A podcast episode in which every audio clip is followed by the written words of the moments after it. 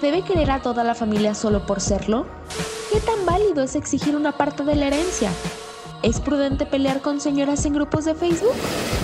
Tú, que te cuestionas y discutes por cualquier cosa innecesaria, este espacio es para ti. Sacado del diario, donde podrás escuchar opiniones, anécdotas y argumentos de personas como tú y como yo.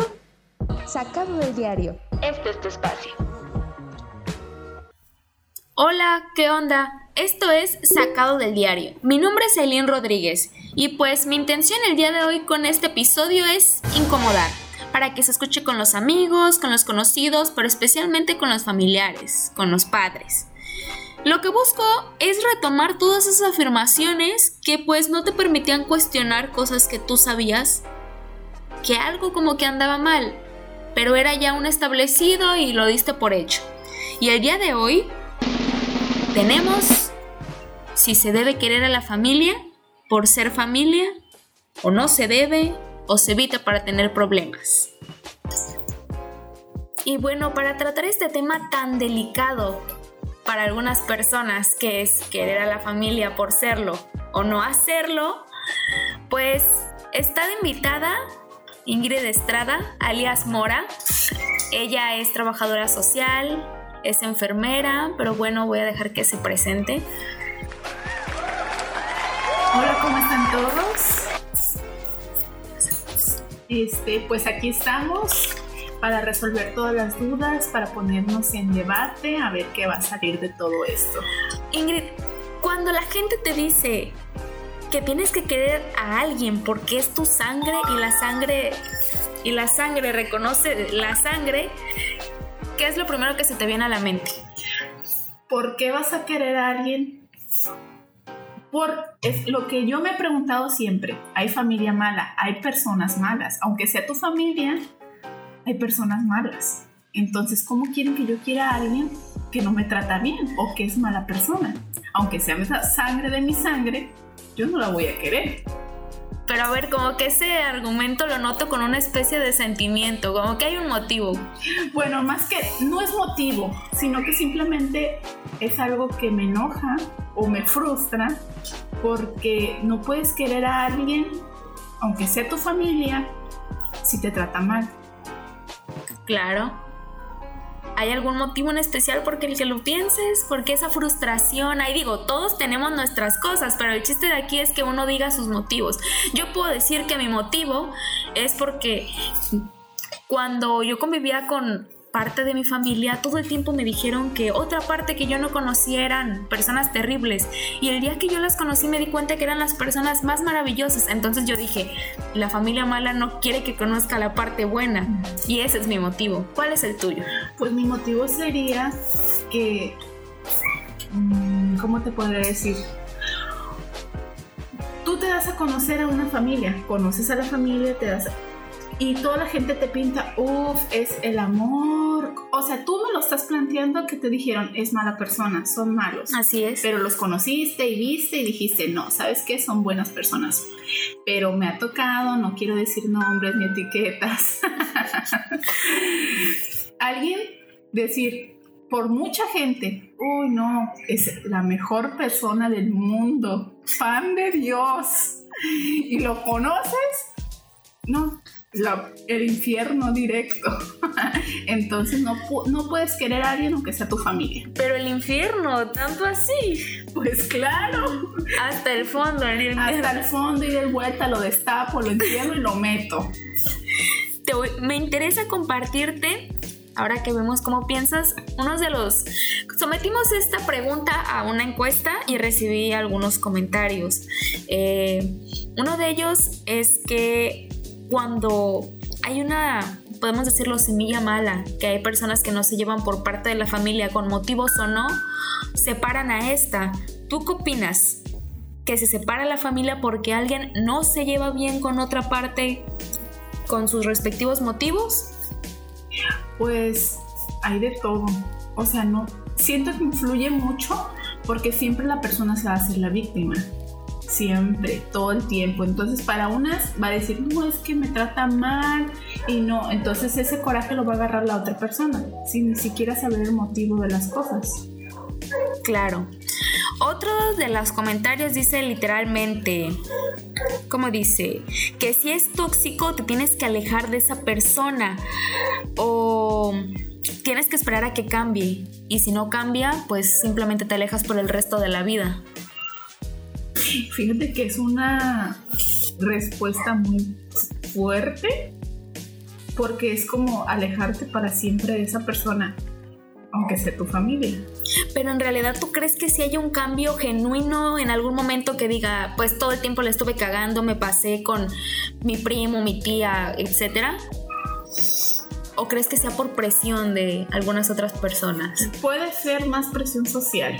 Presión presión social. ¿De la familia? De la misma familia que dice, tienes que llevarte bien con ella, mira, pobrecita, eso, siempre se van a estar haciendo la víctima en cualquier situación.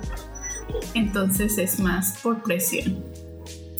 Otro dice, Independientemente de ser familia, a las personas se les quiere por el valor que representan en nuestras vidas. El parentesco queda solo en etiquetas y no hay cariño. Me parece una falta de respeto esa respuesta. ¿Por lo qué? tolero, más no lo apruebo. ¿Por qué?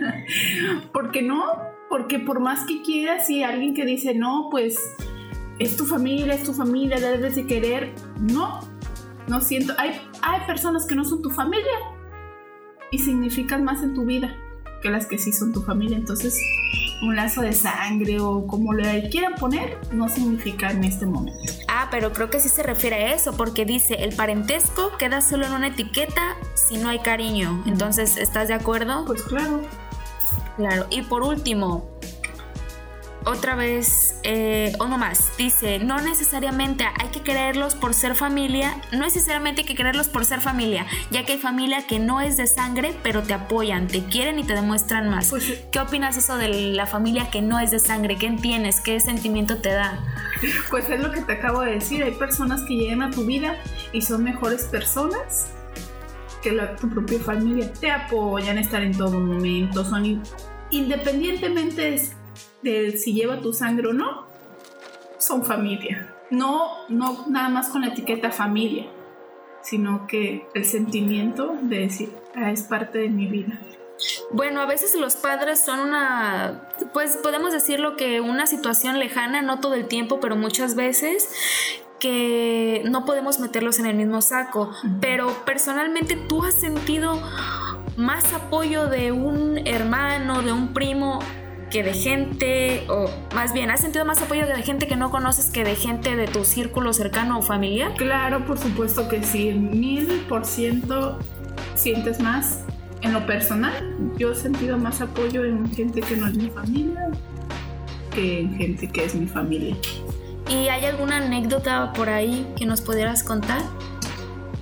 Ay, o sea, me, me estás poniendo en una situación que no muy... Esto no sale de internet.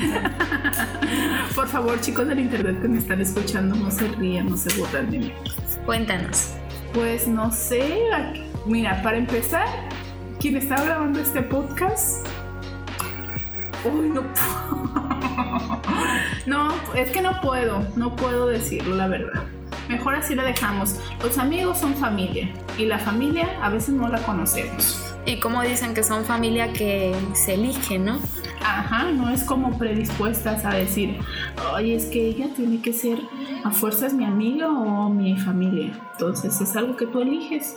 Luego a veces entra algo delicado, ¿no? Que hay alguna situación de algún tipo de abuso, del tipo que sea, y la persona, en este caso la víctima, decide hablar y le dice al abuelito, la mamá, el papá, si dices algo vas a separarnos. Pues sí, claro. Como trabajadora social, ¿qué opinas de eso? Pues, ¿qué te puedo decir?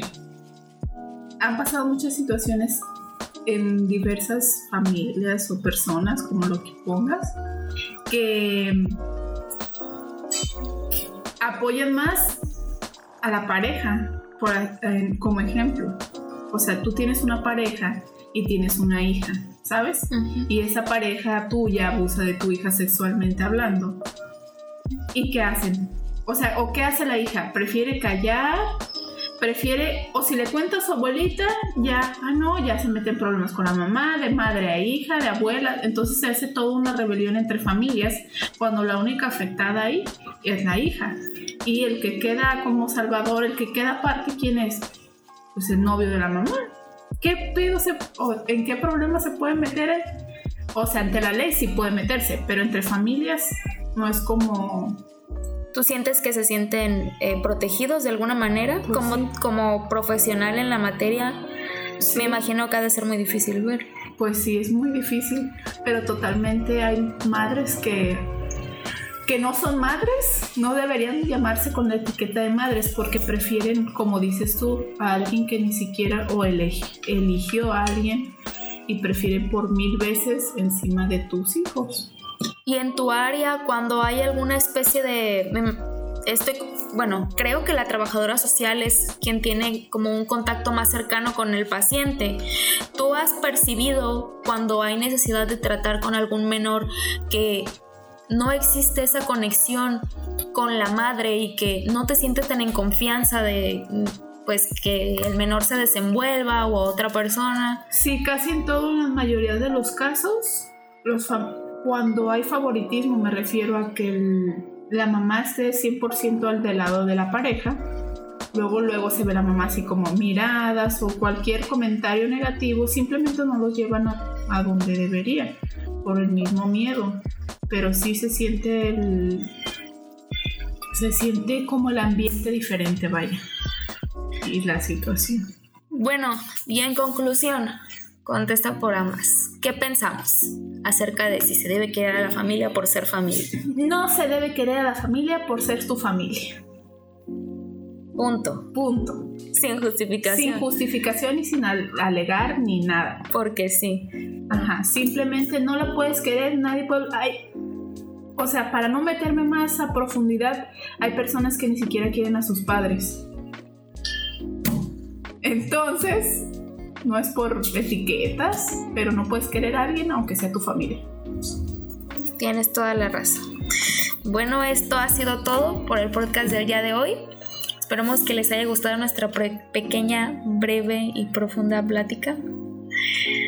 Y amigos, no quieran a su familia, aunque sea su familia y los trate mal. Y hablen y digan lo que tengan que decir. No se callen. Gracias. Adiós.